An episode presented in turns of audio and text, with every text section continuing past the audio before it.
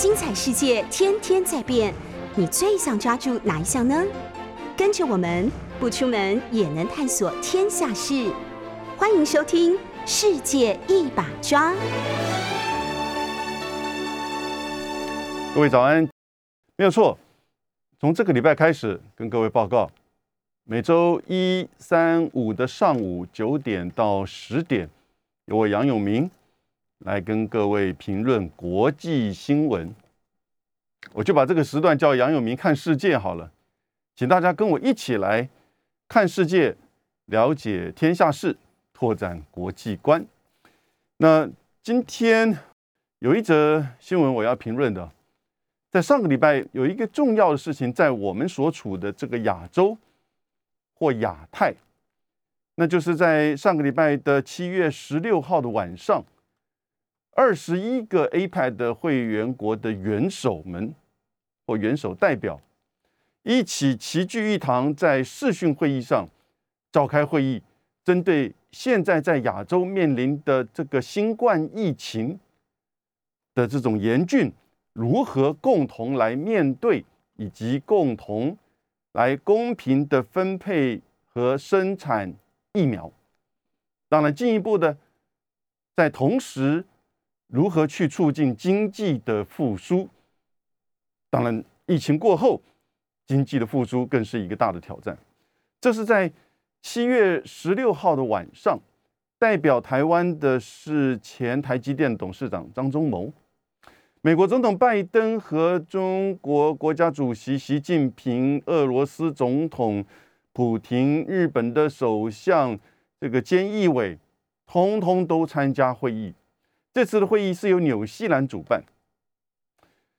，APEC 亚太经合会或者叫做亚太经济合作会议啊，APEC。那 APEC 是在一九八九年就成立了，可是到现在为止哈。它其实是第一次在，就是说，通常是年底召开这种非正式的领袖会议，今年是第一次在年中七月十六号，你看刚好召开这个领袖会议。那下一次的领袖会议就是应该是在十一月，哈，十一月六号的时候呢，会在纽西兰。可是今年还是用视讯。这个视讯会议跟就是去年也是如此，呃，在马来西亚这个主办的情况之下，前年根本取消掉，因为前年轮智利主办的时候呢，智利那个时候刚好碰到这个动乱，所以就取消了会议。所以亚太经合会的领袖们呢，已经连续三年彼此没有这个群聚一堂，然后大家就穿上当地的这个服装，这个是过去从一九九三年第一次在西雅图召开的。亚太经合会的领袖会议哦，到现在大概固定的这个剧码。其实亚太，你看 Asia Pacific 亚太，各位过去哈，其实亚洲或者是东亚，甚至你可以说远东，都是这个区域的这个概念。当然，主要是指东亚或者是远东。早期十九世纪，甚至到这个在冷战的时候啊。其实西方或国际社会都称我们这个区域叫远东 （Far East），但慢慢的在冷战的时候转变，把这个地方叫做东亚，哦，或者是亚太。怎么说呢？因为远东其实是十九世纪欧洲的这个概念，因为欧洲的地图这个打开的话，它当然把欧洲放中间，那我们所在的这个东亚就在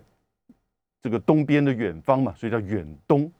那现在在俄罗斯都把它在西伯利亚这边，或者是啊海参崴这边都叫做俄罗斯的远东地区啊。远东这个概念现在已经不在我们国际新闻上或国际事务上这个使用了，因为这个概念带有这种欧洲中心。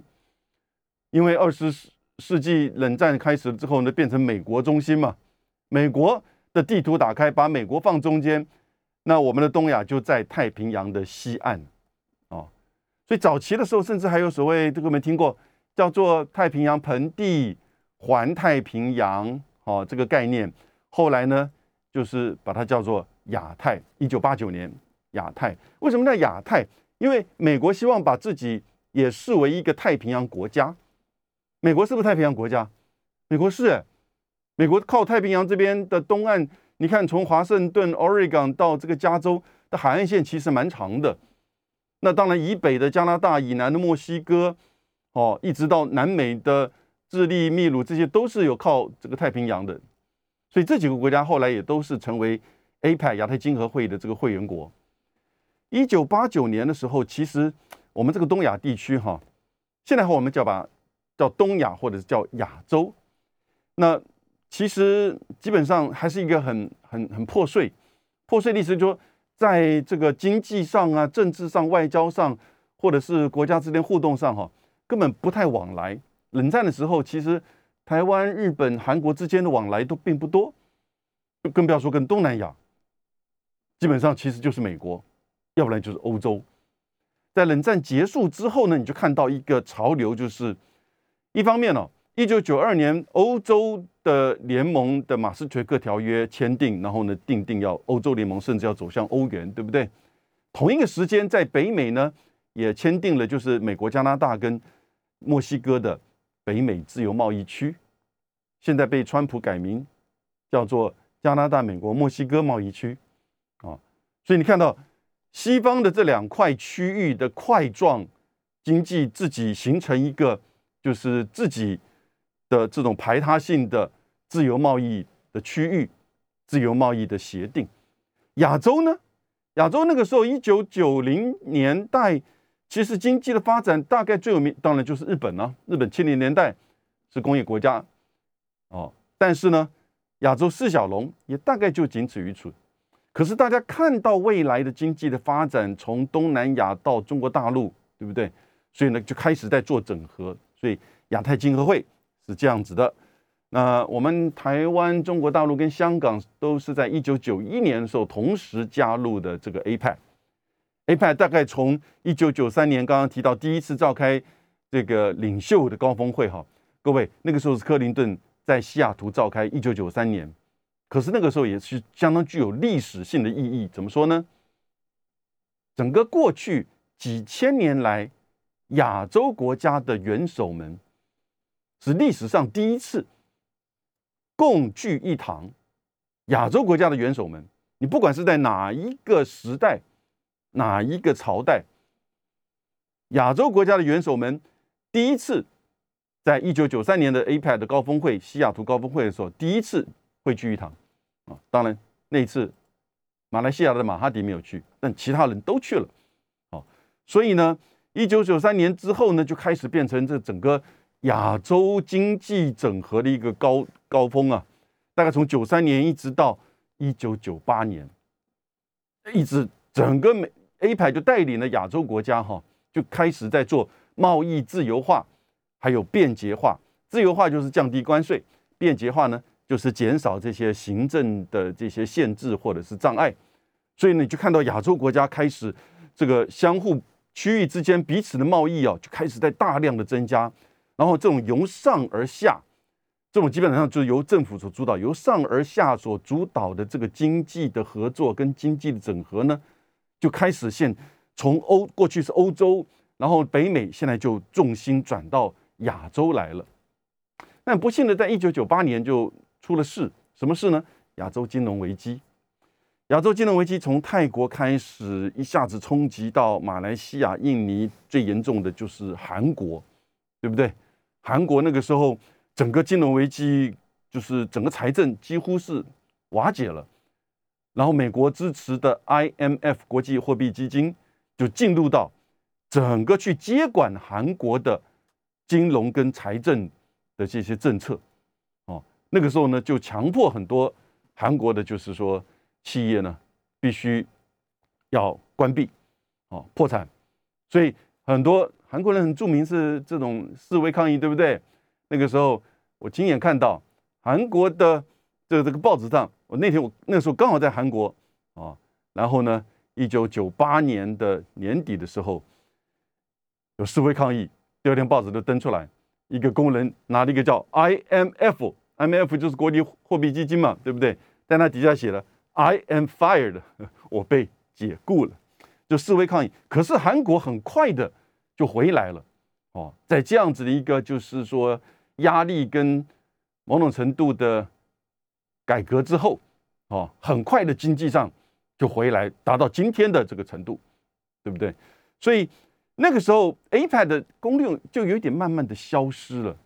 然后呢，开始就出现了两个路线，这个很重要，我花一点时间哦，为什么做这些介绍很重要？要了解就是说，现在的美中之间的交锋啊，跟对立，尤其是在这个亚洲地区哈，有它很重要的一个背景因素。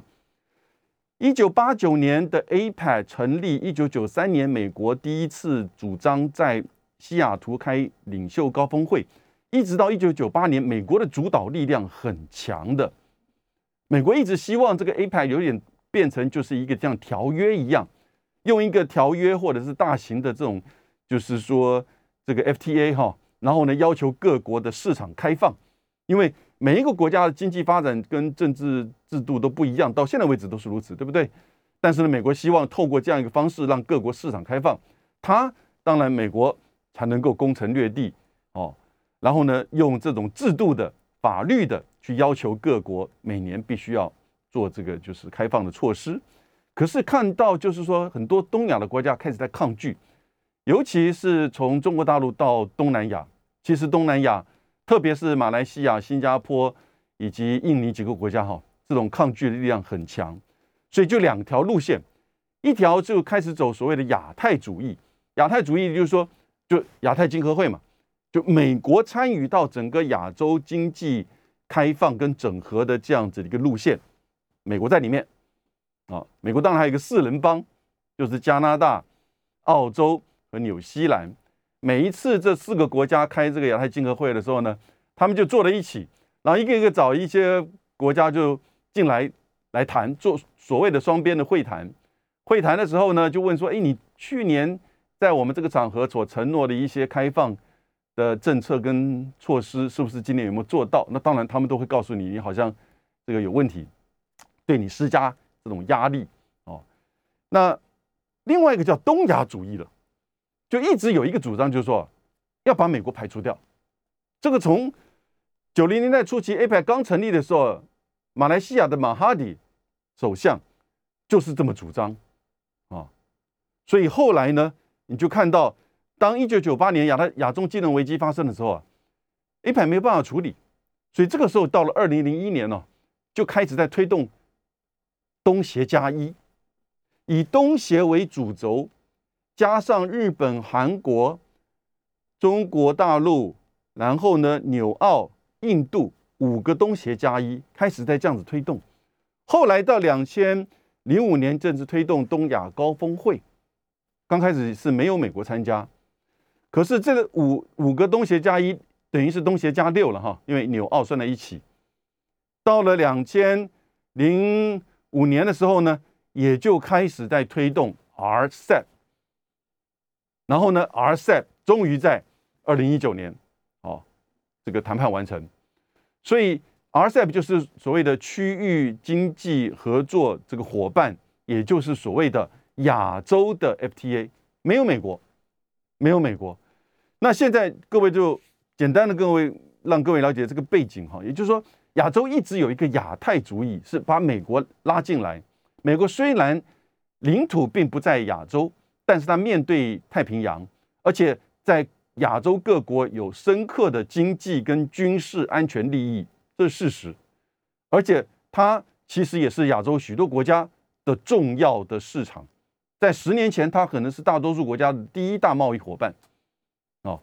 然后呢，这个可是一直有一个声音，就希望亚洲自己结合，而没有美国，因为美国的做法是那种由上而下。下指导棋，要大家开放市场，要大家这么做那么做的。很多的亚洲国家发现到，我们的做法其实跟美国不一样。我们要尊重彼此的平等，尊重彼此的主权，也了解跟尊重彼此的差异，是有一个共同目标，是要结合在一起经济整合，但不是那种谁去下个指令就完全照这个规格式的哈，那种法制化的。然后呢，完全的就是要开放，那是美国的这种主导的这个方式。亚洲国家，我们自己有足够的人口，这代表什么？生产力、市场、产业链，然后呢，也代表的将来的这个技术人才。然后呢，所以其实亚洲国家可以自己花多一点时间，把自己整合在一起。这就是两条路线。现在这两条路线很清楚，东亚主义胜利了，也就是说，RCEP 的谈判的成功，美国那个时候当然同时你看就想要弄一个 TPP 嘛，对不对？想要整个一把剑刺进来，然后以日本为主要的这个这个支点，让相关的这些国家啊，在包含东南亚、包含日本以及跟美国的结合，做一个更。黄金这个标准的这个所谓的 TPP，但是美国碰到这个川普，哦，特朗普就退出了，不玩了。那现在当然 TPP 还保留着日本做主导，那 TPP 就变成只是一个，就是说，我觉得美国也不会回来了，拜登也不会回来，哦，拜登不会回来，因为在美国的内部的抗拒声音很强。那现在连英国想要加入，变成英国是个退脱欧之后的一个避风港，那。习近平也表示说可能会加入 TPP，所以也就是说，整个东亚主义所主导、没有美国参与的经济整合，哈，在亚洲，在今年年底，RCEP 就会这个正式的成立，因为包含日本、包含中国大陆这些国家的国会都通过了，哦，都通过了，所以这是看到过去我在一九九六年就参与过 APEC 的这个就是一些会议跟讨论，那时候是在菲律宾。到现在，你看也是超过二十五年的时间了。看到这整个亚太整合的这个变化，那这个变化你就看到霸权所主导的法治化的，照他规定的所谓秩序规则的秩序，是他定的规则这二十多年来，亚洲国家一直在抗拒，不希望美国这种下指导棋。美国因为大家知道。美国一旦定定这个规则，照美国的规则走，那就是你会国内的产业受到冲击，你甚至国内会整个你没有办法去发展你自己觉得你自己可以去支持的这个企业哦产业产生严重的社会冲击，甚至以美国会把它引为变成政治、人权、外交上的这个工具，介入到这些国家的内政下指导棋，这是过去。常见的，你看看整个中南美洲，美国的后院，今天的这种集体落后、贫穷，对不对？动乱、贫富严重差距，这是美国在民门罗主义十九世纪门罗主义到现在，没有国家敢去介入插手，他自己主导的美国的规则秩序下的中南美今天的现状。所以东亚国家啊，那个时候看穿了，我们要走自己的路，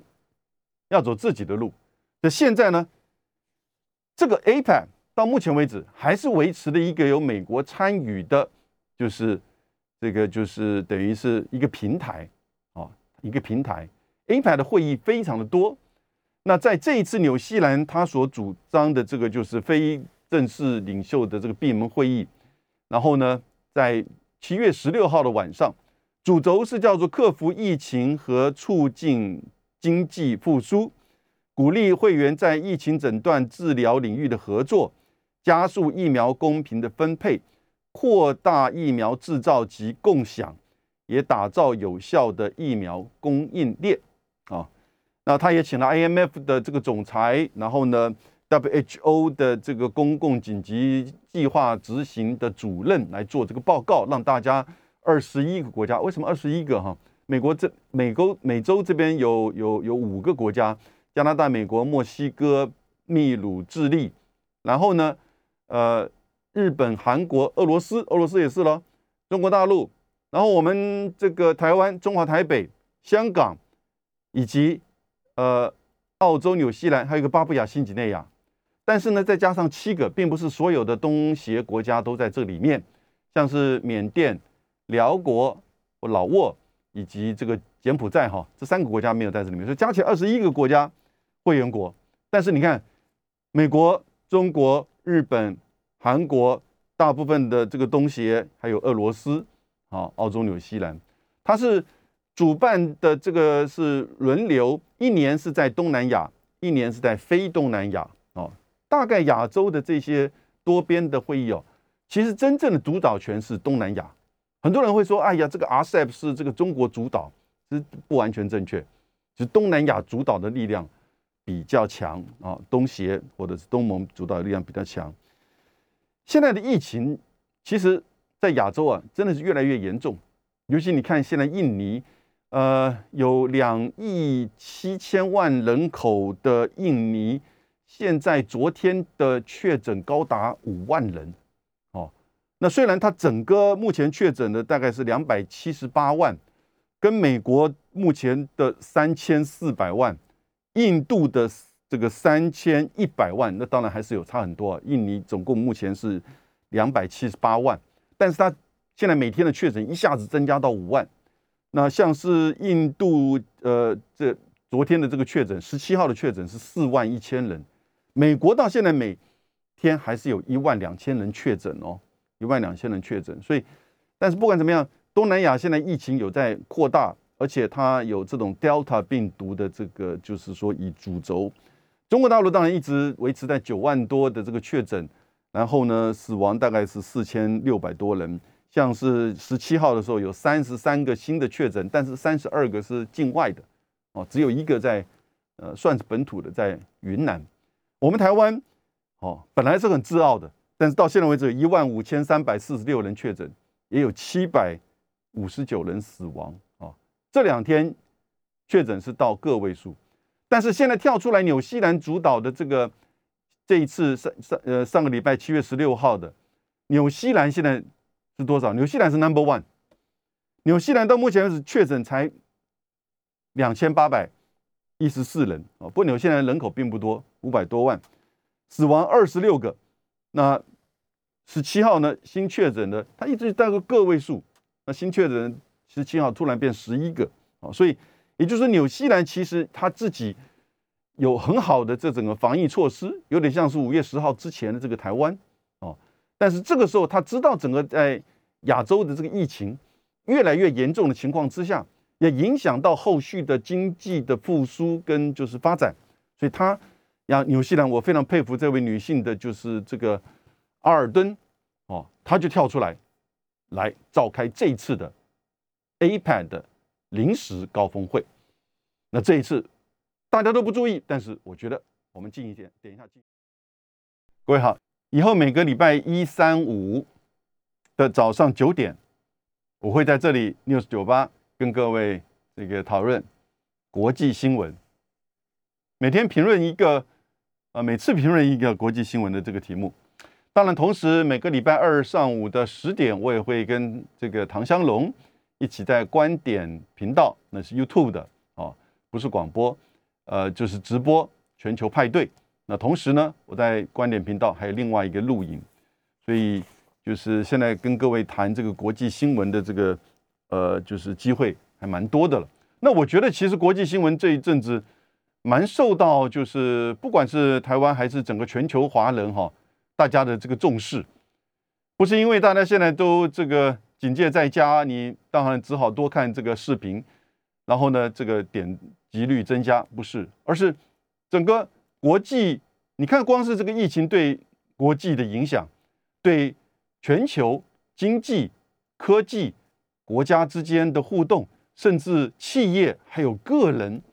都产生怎么样的这个影响跟冲击？那特别现在进入到以美国为主导的西方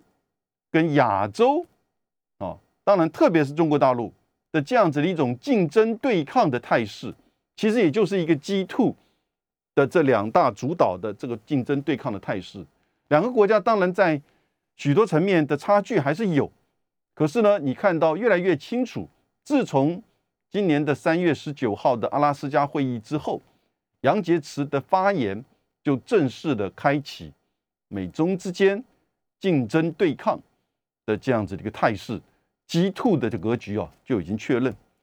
同样的，在上个礼拜的七月十六号的亚太经合会的临时领袖高峰会，我觉得中美之间的交锋啊还是十分的明确，而我跟各位再进一步分析，各位就了解美国怎么现在继续看这个亚洲啊。来，拜登，各位记得吗？拜登一月二十号就职到现在，其实这是他第一次跟亚洲的领袖们第一次在线上的聚会见面呢，第一次哦。哎，没有错，在四月份的时候，拜登其实是找了日本、印度跟澳洲，叫做 QUAD 四方安全对话。那是一个什么样的场合？那个是一个在针对中国的这种抗中联盟。QUAD 更根本过去各位可能听都没听过，就是日本所主张的，二零一七年开始，然后每年大概就是一些外交部长啊或。这都没有真的是到就是说怎么样的一个重视的层级，但是拜登一上来一下子把它提升变成就是领袖的美国、日本、印度、澳洲，完全是针对中国大陆的一个抗中联盟啊。然后呢，拜登又邀请日本的首相菅义伟、韩国的总统文在寅，分别在四月、五月的时候呢，就前往华盛顿访问。这是到目前为止。拜登跟亚洲国家，包含就是习近平，包含所有的东协国家，其他这个东协国家都还没有见过面。以前其实并不会这个样子。当然，川普的时候，他的重视度也没有那么高。但是各位都知道，现在整个亚洲，包含中国大陆、日本、韩国，以及就是东南亚。的这种集合在一起，不管是在市场、制造、经济、贸易，都是全世界的生产中心、重要的市场，甚至 number one 的这个市场。而且未来亚洲要走向进一步的经济的整合，怎么会一个美国的总统上来之后，对亚洲某种程度有点置之不理？当然，拜登自己内部很忙，可是他没有忘记，没有忘记去针对中国。开始在做这个抗中联盟的这个布局，这个倒是很积极。Quad，然后呢，美日美韩重点都是在针对中国大陆，强调开放的、自由的印太地区，也就是印太战略。然后呢，也把台海议题给搬上台面，强调台湾台海和平稳定的重要性。鼓励两岸问题和平解决，第一次，这都是第一次，所以拜登某种程度，我觉得他并不重视亚洲，他重视中国，以及如何去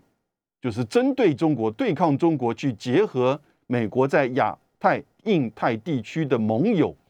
的这种就是说合作。结果到这一次，哎，APEC 跟你。做一个平台的，对不对？提出了一个这样子针对疫苗的。你美国现在不是说承诺，美国是承诺接下来一年之内要提供给一百个国家五亿剂的这个疫苗哦。中国大陆虽然事实上已经大概是这个承诺捐赠啊，然后呢这个贩售超过五亿剂、五亿多剂的这个疫苗了。然后拜登结果在这次的会议当中啊。他先打电话给纽西兰那个总理阿尔登，他先打电话给他，在七月十六号的这个下午的时候，他跟他强调，他跟他强调就是说，这个是要维持一个开放、这个自由的印太地区，而且针对南太平洋的国家，啊，希望跟纽西兰合作，来去协助南太平洋的国家。完全还是从一个针对中国大陆的地缘政治战略出发。他跟纽西兰，因为纽西兰哦，这一阵子这个女的总理阿尔登呢，其实做的非常好。她不只是防疫做得好，受到国内的支持，她在整个亚洲的这个外交上，还有美中之间的这个对抗上，他选择了理性务实，哦。以及相互尊重的这个态度跟做法，没有跟随的过去，我们都讲纽澳纽澳，对不对？那但事实上并不是如此。澳洲在很很多议题上是比较跟美国更为亲密，纽西兰反而是某种程度更为有自主性啊，更强调他们的毛利人的这种就是说的遗产跟影响。哦，毛利人是纽西兰的原住民，那因此就不是什么事情都跟澳洲。在这个议题上，你看他针对中国大陆跟澳洲的这个贸易的这些问题，他其实一直维持的比较是务实理性的做法。这个阿尔登呢，女性总理，今年才四十一岁，一九八零年出生哈，才四十一岁哦。那事实上，她这个前一两年还这个生在任内生小孩，记不记得？哦，他还这个请这个产假哦，所以他受到蛮做蛮多这个国际这个政治上的这个重视，而这次他跳出来呢，也是因为这个疫苗疫情的问题，刚好就是现在亚太最重要的议题。那同时他自己所累积的这个声望，所以大家每一个二十一个国家的元首都出席了，哦，都出席了。那但是呢，拜登居然还是以地缘政治的战略的思考。想要去影响这个阿尔登，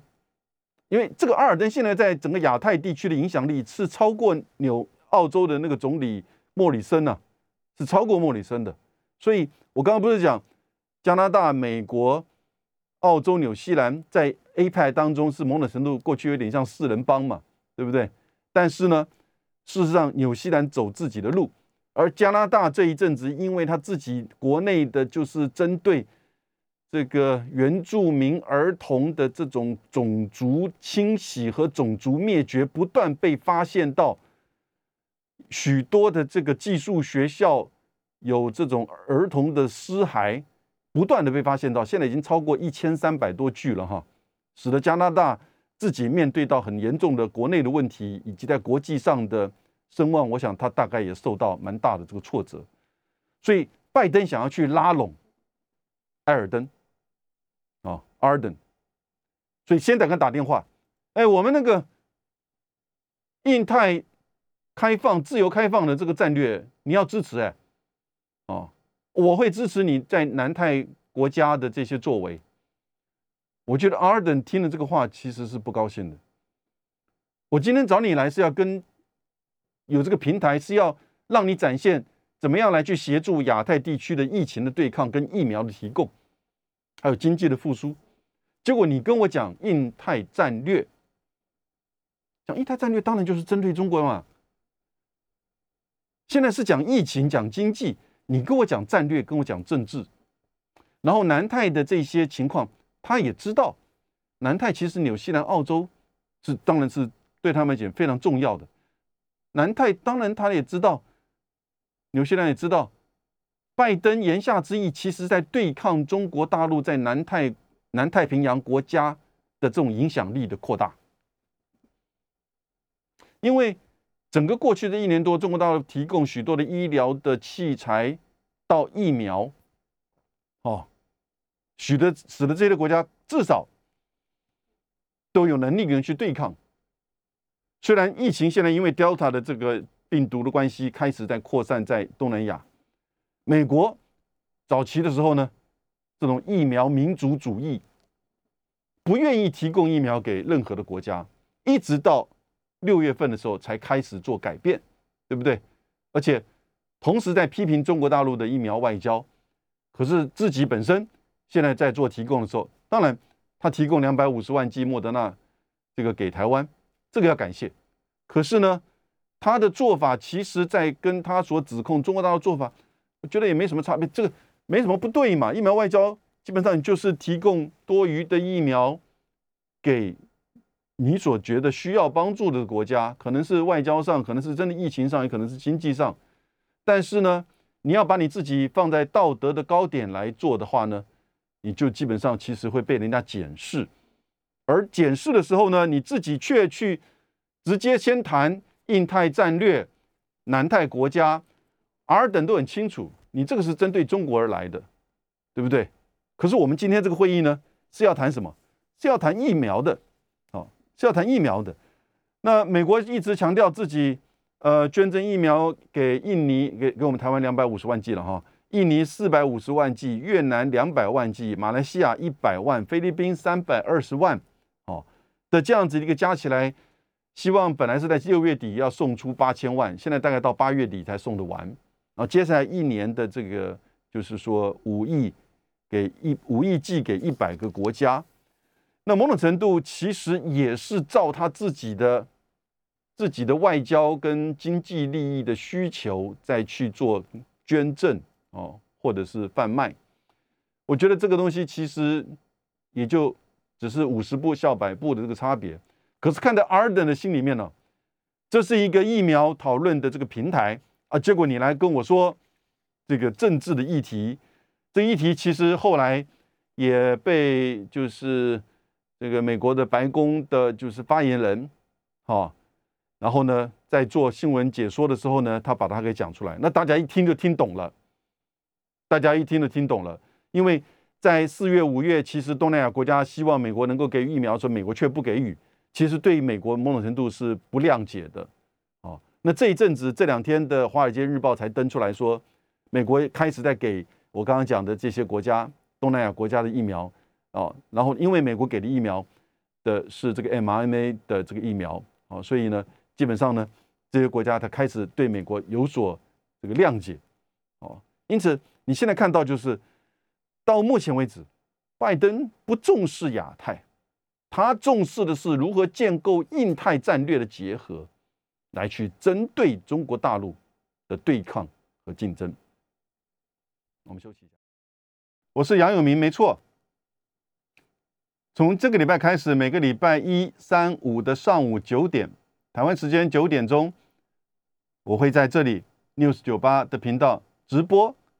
在广播和 YouTube 的直播，为各位评论国际新闻。一个礼拜三次啊，一个礼拜三次。之后也会把视频放在 News 九八和观点频道上面。各位可以随时的这个点阅。我们刚刚讲到，就是在七月十六号上礼拜五的晚上，纽西兰的总理阿尔登，这位女性的总理，四十一岁，非常受到国内的支持跟国际重视。她在亚洲疫情现在开始越来越严重的情况之下，主张召开 APEC 的这个临时的领袖高峰会，受到大家的支持。这个新闻基本上就带过去了。报道的并不多，可是你深入的观察，更一进一步的确认，中美之间在这边没有针对的这种没有交言的这种交锋，其实还是很深刻的。而这个交锋更显出，其实拜登到目前为止，我必须要讲，事实上，他到目前为止，他不重视亚洲，他重视如何让亚洲他的盟友们结合起来。去对抗中国，哦，我觉得现在他的战略都是在这个方面，而对抗中国的目的，一方面当然是美中的竞争，这是一个结构性的问题；另外一方面，当然是用这个来去针对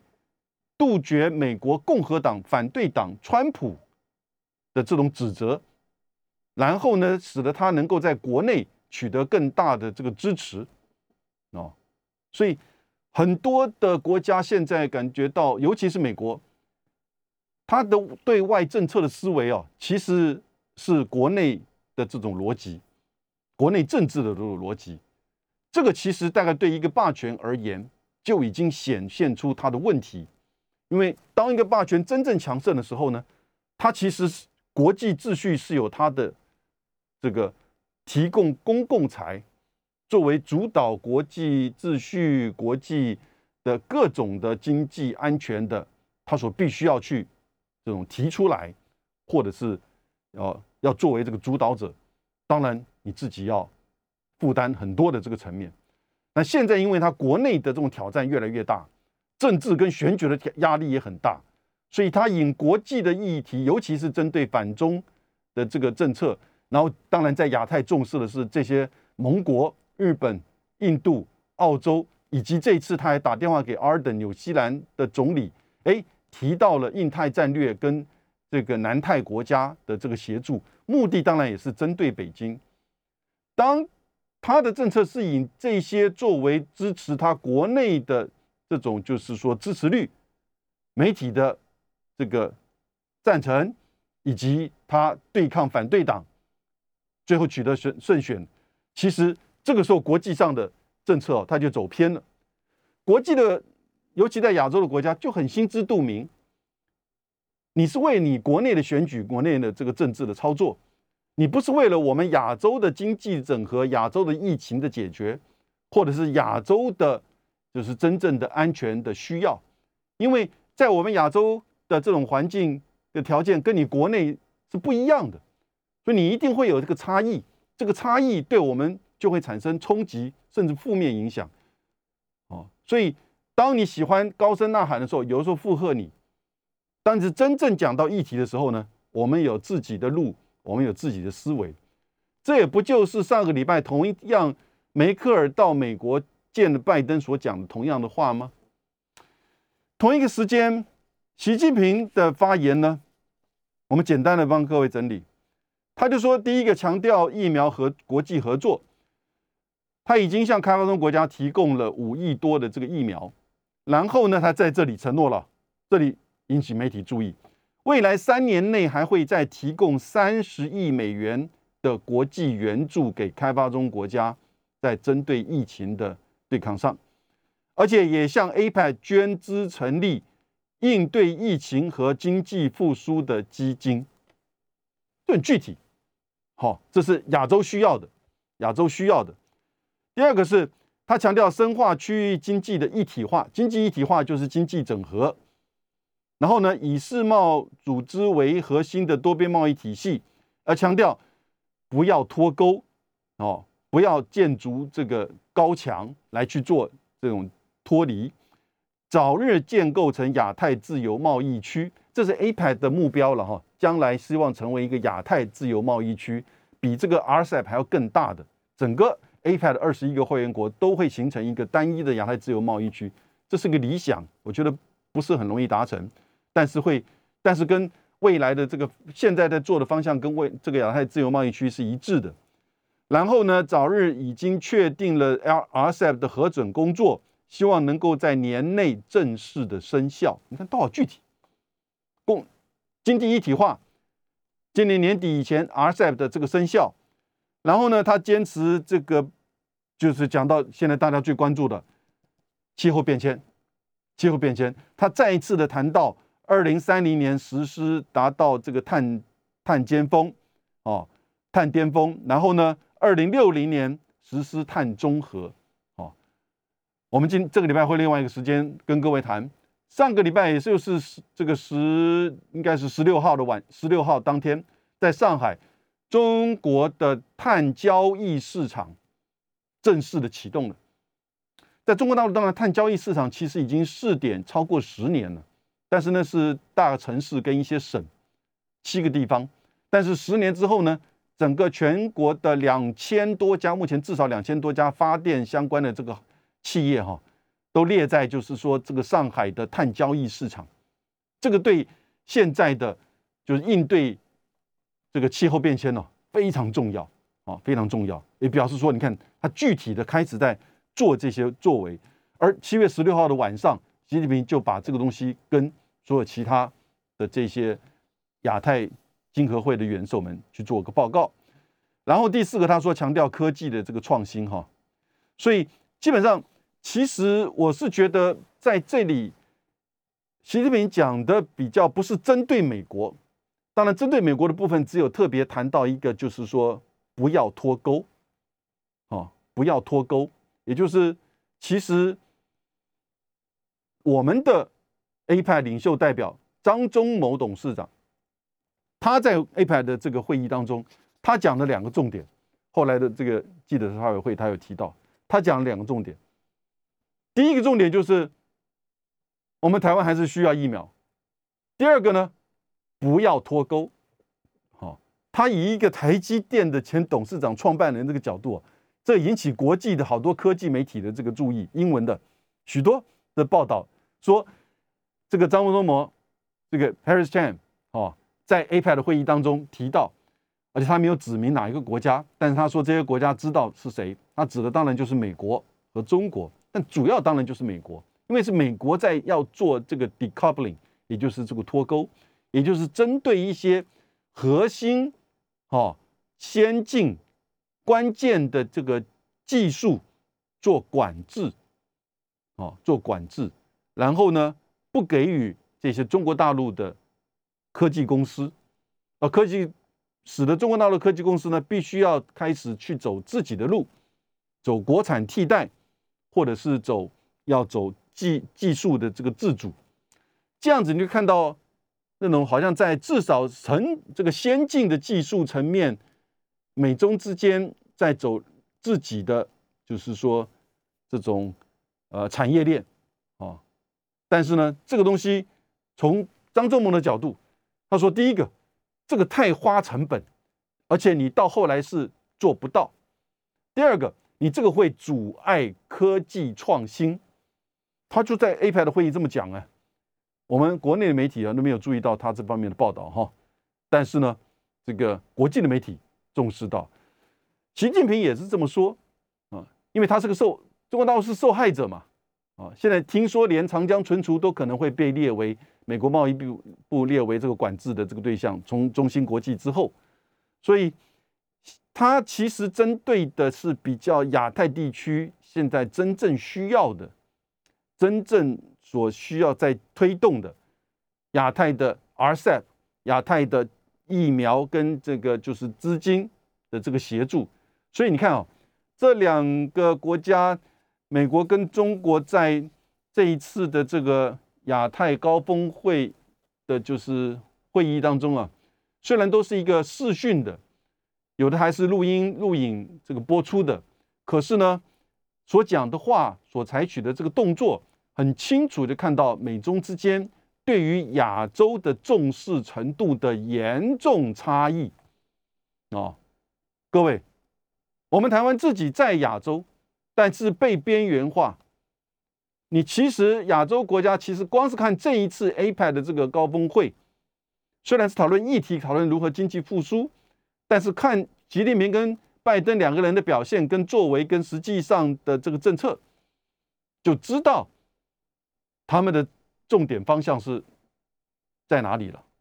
以及差异何在。哦，所以我觉得一定要很清楚认知到这个大环境跟大方向的变化。那最后。张忠谋，张忠谋，我刚刚讲的第一点，他谈到是我们台湾还是很需要疫苗啊，这就打脸我们现在这个蔡英文政府啊，因为蔡英文政府说这个国民党说要自己买疫苗，那政府说疫苗够了啦，但疫苗够了，已经讲了 N 次了，只是到现在完全不够，完全不够，所以这个是张忠谋在这个 A 排会议当中啊，还讲了一个大实话。我从这里今天跟各位分析，在 A 排。的这一次的会议，代表的美中的交锋和亚太地区的发展。谢谢大家，拜拜。